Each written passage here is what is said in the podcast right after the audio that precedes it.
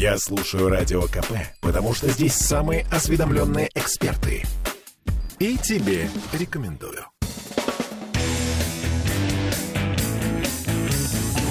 Где деньги, чувак? Здравствуйте. И с вами в эфире программа «Где деньги, чувак?». Ее ведущий экономический обозреватель Дмитрий Прокофьев. Это радио «Комсомольская правда» в Санкт-Петербурге. 92 FM. И э, сегодня мы собрались в этой студии для того, чтобы поговорить о том, что такое государственный заказ и что он означает для экономики Санкт-Петербурга. Тем более есть отличный повод. Сегодня в Санкт-Петербурге открылся шестой международный форум, шестой Санкт-Петербургский международный форум э, контрактных отношений. И э, Помогать э, мне сегодня в студии обсуждать эту проблему будут э, председатель комитета по государственному заказу Санкт-Петербурга Александр Викторович Жемякин. Здравствуйте. Добрый, добрый день, Дмитрий. И э, член экспертного совета Э, Комитета по защите конкуренции Государственной Думы Федерального собрания Российской Федерации э, Дмитрий Геннадьевич Тортьев. Здравствуйте. Здравствуйте. И э, первый мой вопрос сегодня. Само название «Шестой Санкт-Петербургский международный форум контрактных отношений» заставляет вспомнить про Петербургский международный экономический форум, на котором международных гостей все-таки значительно меньше, чем было раньше. А то, что происходит сейчас, его действительно можно назвать международным форумом? А наш форум или все-таки ПМЭФ? Наш форум, тот э, форум, который, который, мы сегодня, который открыли. сегодня открыли, да, и который сегодня, безусловно, сыграет роль да, в вы знаете, я не стесняюсь этого слова, он действительно международный. Э, впервые практику международных э, конференций мы завели во время ковида. Как говорится, кому война, кому мать родна, спасибо за это ковиду, иначе мы бы никогда не вышли за границу. А в первый раз у нас были китайцы-корейцы, потом добавились, и вот сейчас у нас просто было куча очень интересных зарубежных спикеров. Бразилия, ЮАР, Корея, Китай, Индия, Белоруссия, Армения. А, все эти страны презентовали в той или иной мере свои закупочные системы, и мы вели очень интересно, я как раз модерировал эту секцию, и мы, собственно говоря, обсудили и поняли, что хотя у каждого немножко свой путь, но все мы движемся примерно в одном направлении. А, тогда вопрос. Э, у нас э, существует очень много таких мифов а, по поводу того, что такое государственный заказ э, в нынешней ситуации, потому что этим словом у нас все, кому не лень, жонглируют, да, и у нас очень часто у людей совершенно такое представление, то ли это то, к чему никогда не может подойти обычный человек, обычная компания, то ли это то, что просто с вертолета там, или там, из дождевого шланга разливают кому-то деньги, а, и можно объяснить, что под простыми словами, что сейчас представляет собой государственный заказ. Я обращаю свой вопрос к Дмитрию Геннадьевичу, поскольку все-таки Государственная Дума этим вопросом тоже занимается. Если очень-очень просто, то государственный заказ – это в любое время система, которая решает задачу оптимального ценообразования в условиях собственного производства. А этой задачей математики, управленцы, политики, экономисты занимаются уже очень долгое время. Первые подходы к этому делу были а, в начале 20 века. И э, самый первый, кто этим занимался, это известный шахматист Эммануил Ласкер, второй чемпион мира. Вот он э, как раз создал теоретические основы того, как государство в условиях олигополии, то есть э, ограниченного количества поставщиков, должно вести ценообразование на товар, который оно закупает. То есть это про то, как сделать... Это не про то, что сделать обязательно дешевле, да? Это про то, как мотивировать э, производителей производителей э, продать э, лучшее по оптимальной цене. Я как понял ваши слова. Как мотивировать производителей произвести наиболее оптимальный товар, мы не можем говорить, что это лучше, и продать его за те деньги, которые у государства по этой статье бюджета есть. У правительства, я как все-таки специалист по макроэкономике, скажу, что надо говорить слово правительство. Вот. Э, потому что у государства ничего нет. Это деньги наши с вами, да, которыми правительство временно распоряжается. И э, тогда, э, Александр Викторович, вот все сказал верно эксперт Госдумы? Ну, в принципе, да. Я бы даже, знаете, добавил, что 5 или 7 лет назад была вручена Нобелевская премия по экономике аккурат э, по разделу контрактных отношений. Потому что контракты э, на самом деле от государственные или, скажем так, э, между хозяйственными субъектами не сильно отличаются. Это Тут... вы не Жанну Литерола имеете в виду? Ну, вполне вероятно, к сожалению, склер... прогрессирующий а мы, склероз а мы уточним, заставляет... а мы уточним э, это в перерыве, кто у нас получил Нобелевскую за контрактные отношения, потому что э, Нобелевская премия по экономике, премия имени Нобеля по экономике будет вручена на следующей неделе. И, конечно, следующая передача э, через неделю в программе «Где деньги, чувак?» мы обязательно об этом тоже расскажем, раз уж мы так заговорили. Да? А Раз уж мы такие умные здесь. Да, раз уж мы такие умные, да, и приобщаем э, к экономическим знаниям э, наших слушателей. А, Александр Викторович, а вот э, сегодня на форуме прозвучали не только практически, а какие-то теоретические истории о государственном заказе а, вы знаете, собственно говоря, мы для этого и собираемся. Потому что э, наша отрасль, государственный заказ, настолько динамично изменяется, что каждый из нас в своем роде является творцом законодательства. Это страшно интересно. Потому что ты чувствуешь себя вот в чем-то демиургом. И э, даже если по итогам форума и не вносятся изменения законодательства, тем не менее мы обозначаем тренды, обозначаем необходимость тех людей, которые работают на земле, регулятор в лице Минфина, в лице Федеральной антимонопольной службы, в лице Федерального казначейства, а все они у нас сегодня были, а прислушивается к нам, постепенно начинает осознавать, что это нужно, и рано или поздно это свершается. А счетная палата принимала тоже в этом участие? Счетная палата будет принимать участие завтра а. и аккурат в, моей, в моем пленарном заседании контрольных органов. Так что если кто-то еще способен, он может онлайн подключиться, трансляция будет. Мы обязательно подключимся. Во всяком случае, я подключусь точно. Рекомендую это сделать тем, кто слышит. И обязательно э, посоветую подписаться на телеграм-канал счетной палаты, потому что это на мой взгляд, почему я спросил, это одно из э, таких э, наиболее открытых ведомств, да, которые не только занимаются там, рассказом о собственных каких-то достижениях, но они публикуют массу интересной аналитической, статистической информации, без которой невозможно заниматься работой в сфере госзаказа. А, а вопрос, который наверняка, э, если мы уже говорим между, слово международный, вот сфера госзакупок, в какой степени она сейчас э, трансформировалась, изменилась э, под влиянием тех ограничительных мероприятий, с которыми столкнулась российская экономика, начиная с э, весны этого года? Ну, я бы даже, знаете, прокинул мостик еще пораньше, потому что, собственно говоря, ограничительные меры пошли, начиная с ковида. Да? Только сейчас это злая воля наших э, коллег за рубежом, а тогда это просто закрылись границы. Поэтому, в принципе, я скажу, что экономика отработала э, прекрасно. И если у нас было самое страшное время в марте этого года, когда массово срывались закупки просто из-за того, что поставщики не выходили на торги, то в настоящий момент эта ситуация купирована. Мы нарастающим итогом где-то на 3% по количеству, там процентов на 7 по сумме отстаем от результатов прошлого года, но это нарастающим. А если брать месяц к месяцу, то мы сейчас даже лучше идем, чем в прошлом году. То есть э, настолько, я даже, если честно, был поражен, насколько быстро перестроились э, наши поставщики. Просто красавчики. А, то есть э, сейчас, э, в принципе, о том, что касается закупок для города, да, а вот этот э, кризис ограничительных мероприятий оказался преодолен. То, что надо, было куплено в тех объемах, в которых э, оно должно было быть да, приобретено. может быть, чуть подольше, может быть, э, через другие страны, но проблем сейчас с госзаказом нет. А какую долю вот вы оценили бы в экономике Петербурга сейчас? Да? Какую долю вот экономика города обеспечивает государственный заказ? Примерно. Я не ну, знаю смотрите, э, экономика Санкт-Петербурга очень большое понятие, да, и сюда же входит и деятельность хозяйствующих субъектов, и деятельность федеральных органов власти, и деятельность федеральных учреждений.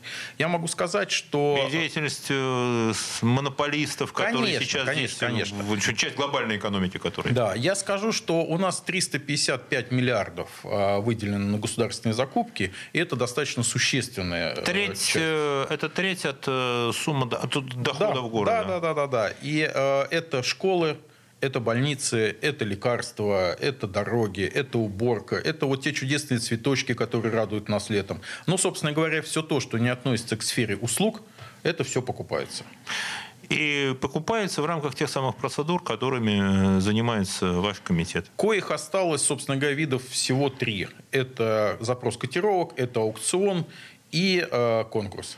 С прошлым как раз вы спрашивали, что изменилось постепенно. Да, э, отменилась куча видов закупок э, с прошлого года. Так называемый оптимизационный пакет вошел в дело. Осталось только три вошел в роль электронное актирование. Это вообще очень классная история, когда ну, может быть, когда-то где-то бывает нерадивый заказчик, но, как говорится, не в нашем районе. Так вот, электронное актирование заставляет его платить вовремя, в срок и не позволяет затягивать с оплатой. То есть деньги быстрее уходят в экономику.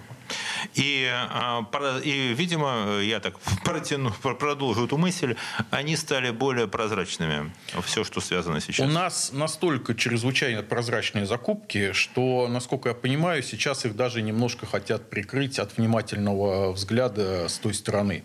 Для того, чтобы поставщики, которые все равно продолжают снабжать подсанкционные э, учреждения не попались под них. А, и мы продолжим этот завораживающий разговор после короткого перерыва на новости.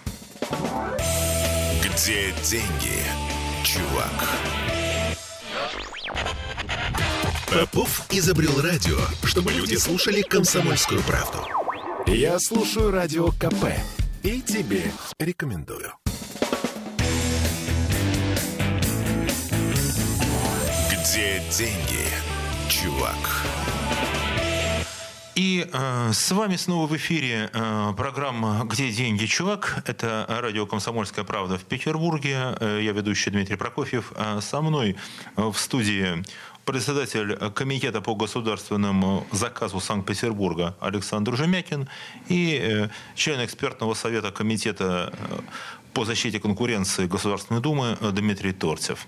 И поводом к тому, что мы сегодня собрались э, в этой студии, стало открытие э, шестого Санкт-Петербургского международного форума контрактных отношений, в котором мои гости приняли самое активное участие.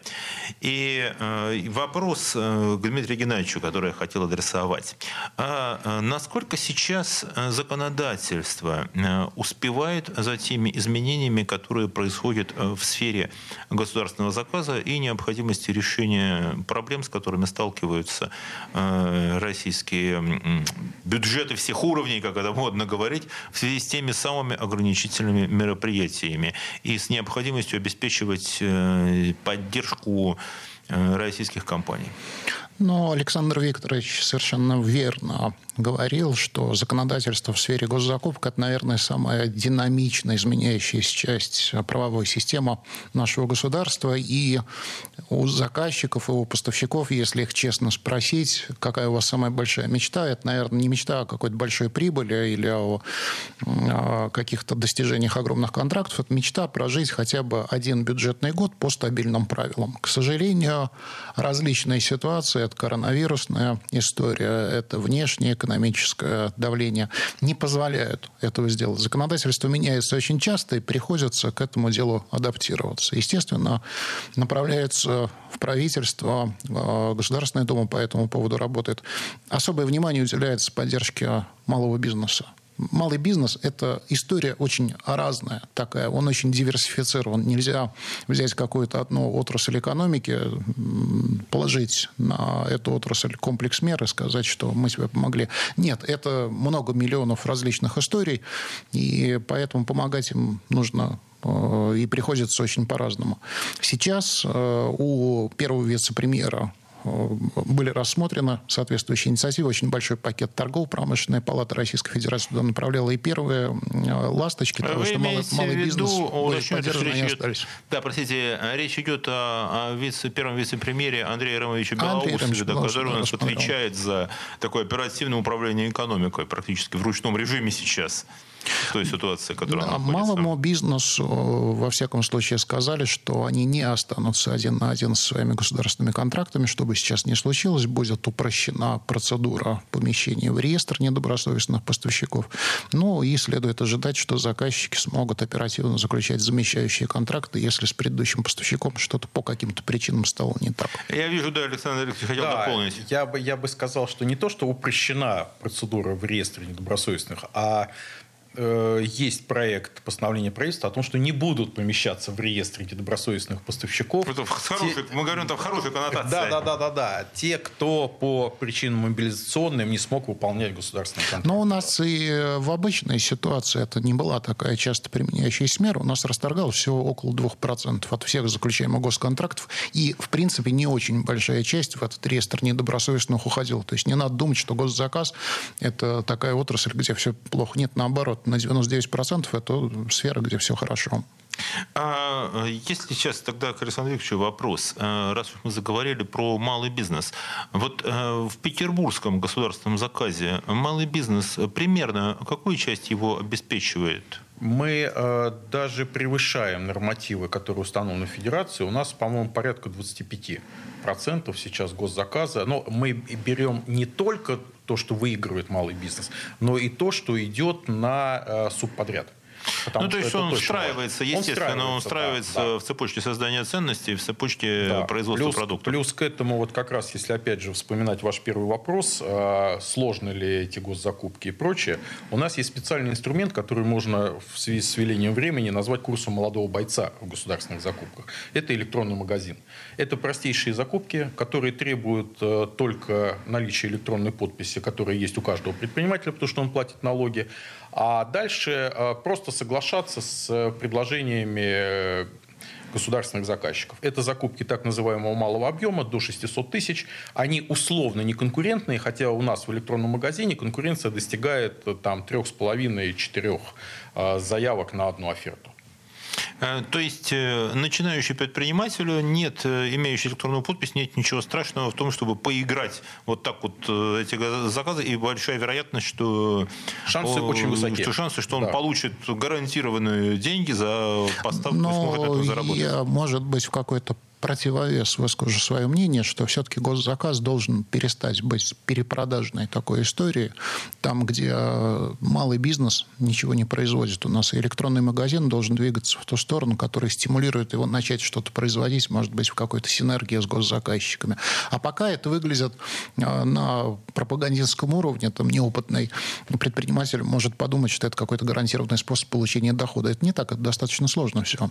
Ну, э, скажем так, это не сложно сложно процедурно. Процедурно это очень просто. И а, плюс к этому я все-таки хочу чуть-чуть перевернуть смысловые акценты. Дело в том, что э, электронный магазин – это сложившееся название. Фактически у нас биржа. То есть у нас нету закупок с полки, когда ты пришел вот и утащил оттуда, я не знаю, пачку пельменей. А у нас заказчик говорит, мне нужна пачка пельменей. И дальше уже предприниматели э, выступают и предлагают. Я вам предлагаю за столько, за столько, за столько. При этом у нас не только товары, у нас и услуги.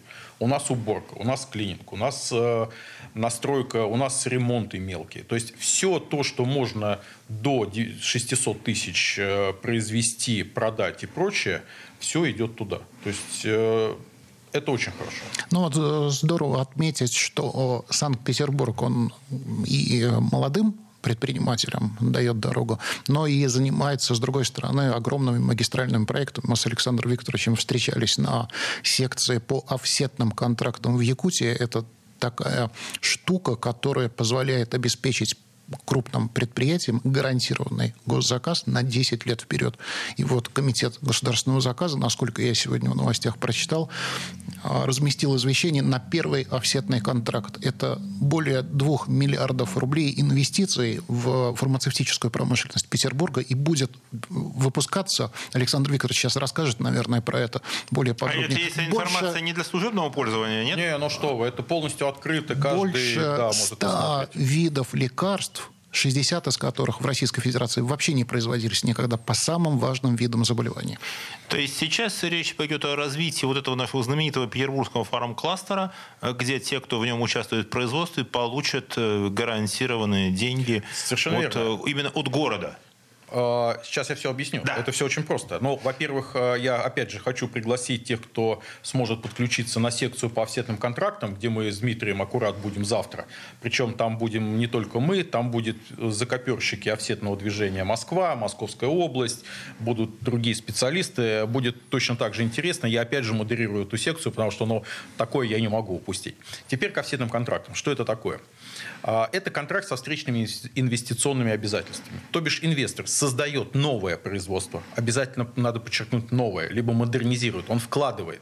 Он вкладывает деньги, в нашем случае 2,3 миллиарда. И э, за это город обязуется покупать в течение 7 лет, ну, 3 года ему и, дается на постройку производства, и в течение 7 лет город покупает без конкурентных процедур, но при этом по ценам, которые соответствуют либо ниже рыночным. А, с одной стороны, это очень круто, и это инвестиции, а с другой стороны, я скажу, и вот по моему личному мнению, гораздо круче то, что мы, вот, как сказал Дмитрий, обеспечиваем лекарственную безопасность страны. Мы будем производить от э, самой э, начального активного компонента, то есть от формулы, и кончая э, уже таблетками. Это будут лекарства, направленные на борьбу с онкологией. И а, более того, для того, чтобы не конкурировать и не выбивать от других наших российских заводов производства, весь перечень лекарств был согласован с Минпромторгом, и это действительно нужно стране, не только Петербургу, но и всей стране. Но это не только лекарственная безопасность. Комитет госзаказ делает большое и важное дело в условиях существующей растерянности инвесторов. Он говорит, мы готовы подписываться под обязательствами на 5-7 7-10 лет вперед инвестируете в наше хозяйство свои деньги, и вы получите гарантированный сбыт этой продукции. Совершенно верно. То есть э, речь может идти о таком а, снижении рисков на макроуровне, потому что здесь, естественно, совершенно другой будет уровень ставок по кредитам, которые будут привлекаться, если будет понятна финансовая модель и понятна структура там, рабочих мест и занятости. То есть это речь идет как раз о том долгосрочном инвестиционном планировании, э, которого так не хватало. О котором все мечтают. О котором все мечтают мечтают, но которые никак вот все-таки не получается реализовать, потому что слишком много вот таких внешних возмущений. Они первые начали. Мы говорим, естественно, да. Но в данном случае мы начали первые то, что Э, использовать э, этот инструмент. И важно, что Петербург да, подхватил вот эту историю. Еще скажу, что в Москве это работает. В Москве, в Московской области и очень много регионов сейчас заинтересовались очень, этим механизмом. Очень, очень интересуются, это правда. Дело в том, что э, не все такие мегаконтракты должны быть. Сейчас Минфин принял постановление правительства, где размер офсетных контрактов уменьшен до 100 миллионов рублей. Э, то есть, э, э, но, но Петербург уже успел... Там немножко разные условия, у нас просто поинтереснее. У нас просто поинтереснее. И о том, что же такого интересного в Петербурге по сравнению с тем, что предлагает Минфин, мы поговорим буквально через несколько минут. Оставайтесь с нами. 92 и 0 FM. Эм. Комсомольская правда в Петербурге. Где деньги, чувак? Я слушаю «Комсомольскую правду», потому что «Радио КП» — это корреспонденты в 400 городах России. От Южно-Сахалинска до Калининграда. Я слушаю «Радио КП» и тебе рекомендую. Где деньги, чувак? И еще раз приветствую вас э, в студии радио «Комсомольская правда» в Санкт-Петербурге, прошу это отметить. Э, программа э, «Где деньги, чувак?» Я ее ведущий экономический обозреватель Дмитрий Прокофьев. Со мной в студии член экспертного совета по, по защите конкуренции член экспертного совета Комитета по защите конкуренции Государственной Думы Российской Федерации и э, Дмитрий Геннадьевич Тортьев, и Александр Викторович Жемякин, председатель Комитета по государственному заказу Санкт-Петербурга. Э, поводом э, к нашей сегодняшней встрече стало проведение шестого Санкт-Петербургского международного форума контрактных отношений. Э, разговор наш пошел о том, что сейчас Петербург закупит в потенциале э, на 10 миллиардов э, продукции. На 16? На 16, это полтора раза больше, на 16 миллиардов фармацевтической продукции, которая будет здесь э, производиться в нашем городе. И это коснется именно исключительно важных лекарств в сфере онкологии. В сфере онкологии это, это развитие вот нашего петербургского фармацевтического кластера. И э, заговорили мы о том, что вот такого рода офсетные контракты, ну, это можно сказать, если совсем по-простому, это предоплата, это такая глобальная предоплата за будущее. Да? Вот ну, если, если на, очень утрировать. Ну, если утрировать, да, вот так, чтобы мы себе представили на бытовом уровне, да, это такая серьезная предоплата, которую мы делаем, естественно, со всеми гарантиями того, что этот товар будет, э, будет построен, под него будет построен специальный завод, открыты рабочие места, и все это будет только не мы платим бизнесу, а бизнес платит первым. Они создают производство. Да, бизнес создаст производство, и после этого он сможет рассчитывать вот на получение вот этих э, средств. И здесь прозвучала фраза о том, что Дмитрий Геннадьевич сказал, что сейчас вот э, размеры таких офсетных контрактов, э, они сокращены решением. Все-таки вот с чем это могло быть связано? Э, государство не хочет, правительство не хочет верить предпринимателям тема, в этой ситуации? Тема офсетных контрактов, она была придумана, честно говоря, не нами, а большим количеством различных зарубежных стран. И офсеты первоначально это история исключительно из военной экономики. Угу. Мы ее взяли и очень хорошо переосмыслили, переизобрели, пересобрали заново, и поэтому было не очень понятно, на какой цифре, минимальной цифре инвестиций частного бизнеса в свое собственное производство необходимо остановиться. Сначала сделали цифру 1 миллиард. Потом подумали, а для регионов, особенно там, где экономика не очень хорошо себя чувствует, может быть, это для бизнеса оказалось какой-то неподъемной суммой. Уменьшили в 10 раз. То есть речь идет не о том, что это, что это э, правительство платит, а о том, что бизнес сейчас, имея 100 миллионов, да, это, ну, сейчас это порядка полутора миллионов долларов, да, чтобы себе представлять, уже можно претендовать на долгосрочные государственные деньги при условии, что ты создашь производства, при условии, что ты выполнишь все необходимые обязательства. И это вот такое э, долгосрочное управление экономикой на длительную перспективу.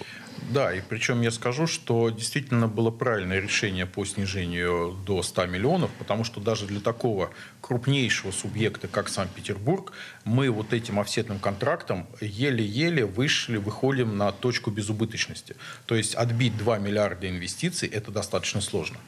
Тем более в таком э, сложном продукте, как э, это то, что сейчас касается фармы, это такой супер хай-тек, который действительно Совершенно это самые верно. современные, очень дорогие производства. История, да, да. Плюс огромная там стоит цена интеллектуальной собственности, исследований и так далее. Ну, да, там комитет госзаказа еще гнет свою линию, потому что в пресс-релизах написано, что цена на эти препараты в итоге для государства будет на 30-40% ниже, чем в среднем по рынку или чем сейчас. Ну, это правда. Знаете, это правда. я только скажу, наверное, что э, цена будет не для государства, цена будет для наших людей. Да? Это значит то, что э, петербуржцы, россияне, да, все смогут, и не только, и, естественно, партнеры нашей страны смогут приобретать вот эти исключительно важные лекарства по гораздо более приемлемым ценам, чем ну, могли бы. Скажем так, поскольку их покупает город для наших граждан, просто город на сэкономленные деньги может построить еще одну больницу, еще одну школу.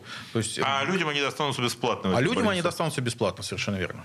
Но тем более аппетит приходит во время еды. У нас есть примеры нескольких регионов, где бизнес приходит к губернатору, в региональное правительство, говорит, у нас есть 100 миллионов, а потом, когда подбивают цифры и начинают считать, они уже выходят на миллиард миллиард на полтора, а потом выходит на межрегиональные офсеты. Это тоже очень интересная э, тема, когда несколько регионов могут объединиться и приобретать что-то, что производится на конкретном заводе, если это им нужно. Э, вопрос тогда, Александр Викторович, а э, опыт такой у Петербурга есть, вот этой межрегиональной кооперации в этой Такого сфере? опыта не только у Петербурга, такого опыта вообще в стране ни у кого нет. Потому а что... не хотите быть первыми? А, мы с соседями из Ленинградской области, с Денисом Игоревичем Толстых, периодически на эту тему общаемся. Он такой же председатель госзаказа. Нам это страшно интересно. И вы знаете, э, вот эти вот совместные закупки, они как это, имеют еще одну легкую бенефицию. Ну, во-первых, там чуть покрупнее, там и 400 миллионов инвестиций должно быть. Но тот, кто является организатором, ну, основной, скажем так, покупатель, он может покупать весь выпуск. А второй, который к нему присоединяется, тот 30%. То есть тут можно комбинировать э, совершенно разными способами. Единственное, как говорится, и самое хитрое, это кому достанутся налоги. Потому что предприятие должно быть где-то размещено и где-то платить налоги. И платить налоги на прибыль и НДФЛ. Совершенно а, верно. И, а есть возможность сейчас в рамках э, существующего бюджетного кодекса распределять вот э, налоги, если два предприятия, фактически два субъекта федерации да, вот вложились в этот проект, да, но налоги с него достанутся кому-то одному. Существуют ли, может быть, какие-то законодательные возможности для того, чтобы... Ну, в настоящее время, насколько я понимаю, в бюджетном кодексе этого нету, но, в принципе, все механизмы у нас в стране существуют. У нас существует федеральное казначейство, у нас существует расщепление налогов. А в свое время, допустим, акцизы расщеплялись федеральным казначейством и направлялись каждому по чуть-чуть. То есть технологически это возможно. Я практически уверен, что Минфин об этом задумается, но только тогда, когда этих контрактов будет хоть несколько.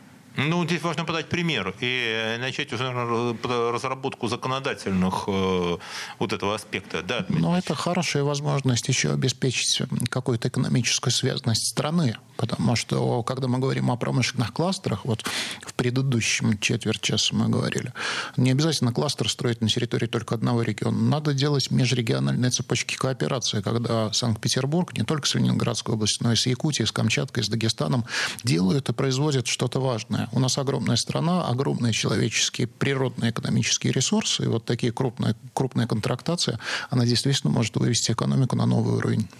Согласен. А если мы сейчас говорим, что, а, да, тем более, что с учетом всех современных цифровых технологий отслеживать вот эти все процессы, происходящие, значительно будет проще, наверное, да, и могут быть совершенно такие, а, вот то, что сказали, интересно, что Санкт-Петербург может быть такой, ну, условно, да, я предполагаю, такой точкой сборки не только для регионов северо-запада, да, ну, естественно, там, Ленинградская область, которая очень тесная экономическая интеграция, там и Карелия, и Новгород Московской области Псков, но и может реализовывать такие проекты и с другими субъектами федерации для того, чтобы оптимизировать и распределение бюджетных средств и Вы знаете, мы же можем а, не обязательно зацикливаться на офсетах. Офсет – это просто вот свежий горящий пример, который крайне интересен. Существуют еще и просто совместные закупки. Совместные закупки, когда несколько заказчиков объединяются и могут совершить э, одну единую закупку, а поставка будет уже двум заказчикам. Это крайне интересно для рынка, потому что любое укрупнение пополнение лота снижает, собственно говоря, транзакционные издержки. И я скажу, что вот у нас с Ленинградской областью, мы с ними очень давно взаимодействуем по этому поводу. Приняты все нормативные документы.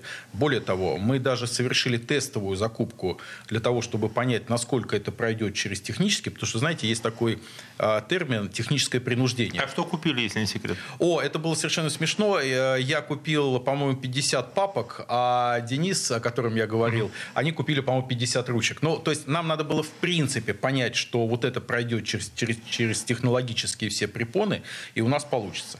В настоящее время идет разговор о том, чтобы сделать совместную закупку по размещению рекламы Санкт-Петербурга и Ленинградской области, да, ну, по сути, это же у нас кластер единый, да.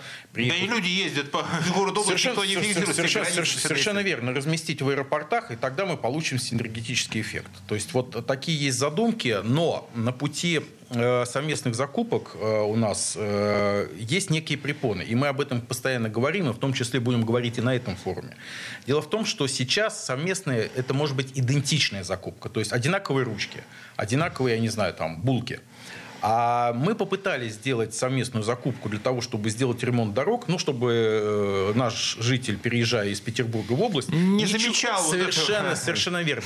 К сожалению, не получилось, потому что разные нормативы. У нас дороги городские, у них дороги областные. Разная ширина обочины, разный кювет, разное количество э, насаждений, разные требования к покрытию. И у нас сейчас готовится... Но никто этого не понимает. Человек пересекает границу, не понимает, почему он запрыгал Совершенно как верно. Но мы это не бросили. У нас нас сейчас законодательная инициатива, которая как раз, если она будет одобрена Федерацией, которая позволит вот делать такие закупки. У нас еще масса идей, и все они были презентованы и будут обсуждены завтра на форуме. Уже во второй его день. Конечно. А, Дмитрий Николаевич, у вас э, полминуты для того, чтобы сказать, что законодатели федерального уровня думают по этому поводу. А, это разумная альтернатива созданию сверху различного рода единых поставщиков и навязывания их рынку. То, как говорит Александр Викторович, то, что рынок сам договорится, в том числе рынок госзаказа, вот яркий пример, что это работает. То есть э, должны договариваться э, руководители субъектов, а не, а не бизнес Руководители субъектов должны хорошо знать потребности граждан и вовремя оперативно их закрывать. И мы продолжим наш разговор через несколько минут. Где деньги, чувак? Я слушаю Радио КП, потому что здесь самые осведомленные эксперты. И тебе рекомендую. Где деньги, чувак? И Снова в эфире а, программа «Где деньги, чувак?». А, это радио «Комсомольская правда» в Петербурге, 92 FM. Эм. А, я Дмитрий Прокофьев, и со мной в студии Александр Жумякин, председатель Комитета по государственному заказу Санкт-Петербурга, и Дмитрий Тортьев, член экспертного совета по защите конкур... Комитета по защите конкуренции Государственной Думы. И мы сегодня подводим итоги первого дня шестого Санкт-Петербургского международного форума контрактных отношений и э, ставим планы на следующий день и обсуждаем перспективы государственного заказа э, в, в нынешних непростых условиях. Э, мы говорили о сотрудничестве э, субъектов э, федерации в области организации совместных госзакупок, о том, как это может э, положительно, естественно, сказаться и на привлечении бизнеса, и на снижении стоимости этих закупок на, эконом... на оптимизации средств. И э, вопрос тогда э, сейчас э, к Дмитрию Геннадьевичу, а что еще, какие еще перспективные направления э, развития э, правительственного заказа, да, я все-таки как экономист буду говорить слово правительственный заказ, это ну, более правильно, э, существуют в сейчас в России, и, э, возможно, они найдут уже свое практическое воплощение по итогам э, форума, который проходит в Петербурге?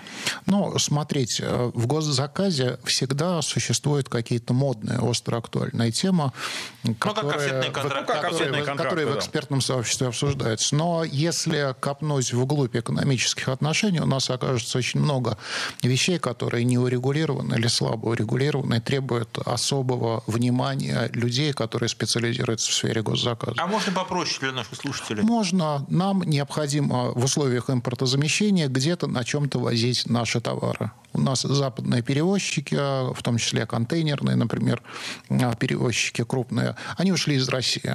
Для примера, э, западный картель Майерск, который э, обеспечивал очень много, очень большую долю перевозок, в том числе и по северо-западу, по Петербургу, по нашему, он ушел и забрал 50 тысяч контейнеров с собой. Вот эта ниша у нас остается не закрыта. Поэтому можно думать здесь и над созданием единого общенационального перевозчика, который будет то, что мы производим в рамках импортозамещения, транспортировать все страны, которые у нас это покупают, а оттуда э, на условиях 50 на 50 привозить что-то нам, в том числе и в госзаказ. Дмитрий Иванович, вы, кажется, в Комитете по защите конкуренции. А создание такого э, перевозчика, как это сочетается а я с бы, конкуренцией? Знаете, да. сказал бы, наверное, не перевозчика, а оператора перевозок. Оператора вот контейнерных перевозок, да. Я могу сказать, что западные картели перевозчиков защищены на уровне ООН особым антикартельным иммунитетом. И наши антимонопольщики, в том числе и в 2022 году, они бьются над темой, чтобы распространить действия нашего проконкурентного законодательства на территорию всех других стран, где могут оказаться наши граждане, наши перевозчики, наши товары. Это я попробую перевести все-таки это более на человеческий язык, потому что это критически важно важно для Петербурга вся история с перевозками, потому что мы все равно остаемся городом-портом, э, городом-хабом, и э, Петербургский порт, э, наверное, тоже сейчас, он же вовлечен сейчас в выполнение правительственного заказа города. Ну, не совсем. Все-таки э, порт это больше коммерческое и предприятие, и они скорее через них идут поставки по логистике из-за рубежа и морем все-таки государственный заказ – это покупка конкретных вещей. То есть мы даже не покупаем школу, мы покупаем услугу по строительству Ну, их доставить школы. нужно, да. эти товары да, здесь каким-то да, образом. То есть это, уже, это уже идет, понимаете, как поддержка наших поставщиков. То есть он не впрямую в госзаказе участвует, но, естественно, государство как крупнейший инвестор, а, понятное дело, обеспечивает работы не только строителей, не только производителей кирпича, но и в том числе моряков. Я хочу обратить внимание, что э, особенность вот, э, правительственного заказа заказа при правильном распределении, это в свое время еще и э, великий Джон Меннет Кейнс говорил, да, что он говорил о мультипликативном эффекте, что если э, закупка, правительственная закупка производится по вот такой вот оптимальной цене, да, и соответствует вот рыночным, рыночной ситуации, то она создает такой мультипликативный эффект. Каждый э, рубль, потраченный правительством, он создает спрос еще на несколько рублей во всех отраслях, потому что для того, чтобы обеспечить вот эту закупку, нужно не только э, там производство, нужна еще и перевозка, нужна услуга, это генерирует налоги. Э, люди, которые в это вовлечены, оказывают услуги людям, тем, которые работают. Плюс они получают зарплату, ходят в рестораны и так далее. Да, то есть э, не надо думать, что правительственный заказ – это трата средств. Нет, это фактически инвестиции в экономику на макроуровне, это развитие э, развитие, это развитие спроса, это дополнительный спрос на услуги, на работу всех нас. Но у нас государственный заказ должен думать над тем, если у нас выключаются отдельные отрасли, которые замещались западными игроками, как государство в опережающем порядке может стимулировать поставщиков к производству того, что нужно нашему государству. Конечно, а, это процедурная история на сегодня госзаказ, но как страна поставщика, если посмотреть, необходимо упрощать правила, особенно для небольших госзаказов, потому что дубина народной войны, которой государство бьет поставщика, она все-таки очень сильная. Задержка поставки там на один, на два дня, э, это очень критично, это может обернуться огромными штрафами. Поэтому здесь вот нужно подкрутить крутить в сторону упрощения, а в крупных инвестконтрактах, там, где мы можем просчитать этот эффект, сколько рабочих мест мы создали, сколько зарплат мы заплатили, сколько жилья нового потребовалось для этих новых рабочих, мы здесь можем, конечно, что-то ужесточать. Что вы скажете со стороны города? Да, вы знаете, я как раз э, хотел даже э, потребовать слова, можно сказать. Мы да, готовы. Да, да, да, да. Вы знаете, согласен с Дмитрием, но хочу отметить, что город э, осуществляет огромную поддержку бизнеса. Ну вот, например, как раз, когда разорвались логистической цепочки, когда вот был всплеск цен на продукты, да, у нас многие поставщики питания а, просто честно приходили и говорили, что вот по старым ценам, заложенным в контракте, мы не можем поставлять. Ну, потому что основная цель бизнеса, это помимо того, чтобы быть приятными и пушистыми, это еще извлечение прибыли. Если он начнет работать в минус, он просто погибнет. И выполнение еще ряд других обязательств. Совершенно верно. Никто не снимает. А, и а, город пошел на это, поскольку федеральное законодательство нам позволило изменять существенные условия контракта, мы разрешили решили пересчитывать стоимость поставляемых продуктов и поставляемых услуг, ну, речь идет о питании школьников и детсадовцев, а при этом для того, чтобы избежать злоупотреблений, мы ограничили пересчет цен действующими рыночными ценами, а для этого в Комитете по госзаказу есть специальный инструмент под названием реестр товаров, там фиксировались все цены, и до сих пор реестр товаров э, по продуктам издается ежемесячно. Соответственно, пересчет был цен, никто с рынка не ушел, все продолжили поставлять Поставлять городу это стало примерно в миллиард рублей. Но бизнес остался жить, слава а, богу. Но, наверное, еще и самое главное то, что питание а, школьников никуда не, не исчезло, никаких не было перебоев. И, да, да. В общем-то, никто не заметил, наверное, здесь. Ну, это великий город Санкт-Петербург и высоко профессиональный, честно говоря, со всех точек экспертного зрения комитет госзаказа. Потому что я знаю примеры регионов, где поставщики приходили с просьбой увеличить на рубль цены на огурцы, и никто им это не согласовывал. Ну, у нас все-таки еще регион, я бы сказал, немножко богатый. Мы могли себе это позволить, но, тем не менее, мы подстраховались со всех сторон. Это правда. И единственный вот массовый пересчет это было социальное питание и строительство. Потому что то, что в стройке происходило еще с прошлого года, по цене на материалы мы тоже понимаем. Э, тогда вопрос, который, наверное, каждый, кто сейчас э, слышал нашу передачу и думает о том, действительно, я обращаюсь к предпринимателям, конечно же, а насколько реально сейчас э, получить не предприятию небольшому, может быть, начинающему, вписаться вот в этот бюджетный государственный заказ на уровне города хотя бы? Ну, вот я бы порекомендовал сначала посмотреть наш электронный магазин.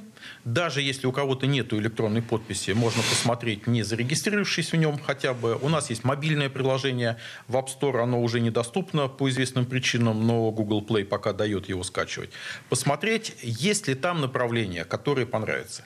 Попробовать. Если понравилось, переходить на какие-то простейшие поставки. Аукционы, где не требуется семипядей во лбу, а, и дальше больше накапливать опыт, накапливать хорошую историю поставки И, как говорится, мы ждем э, любых поставщиков. Ну, любых качественных поставщиков, конечно. То есть вопрос, а вы не учите предпринимателей вот как работать с госзаказом? Потому что здесь нужно просто какие-то вещи, наверное, людям объяснять Учим. на пальцах. Учим. У нас э, периодически проходят семинары. Значит, при комитете по промышленной политике есть специальный центр развития предпринимательства. При нем мы проводим э, семинары. Нам помогает э, Абросимов, это наш уполномоченный по правам предпринимателя, тоже, кстати, у нас на форуме э, работает э, и сегодня, и завтра. Поэтому у нас масса направлений и обучающие программы, и если требуется, мы специально даже совершаем выездные совещания. Воспитание и помощь бизнесу – это тоже моя основная задача, мой KPI.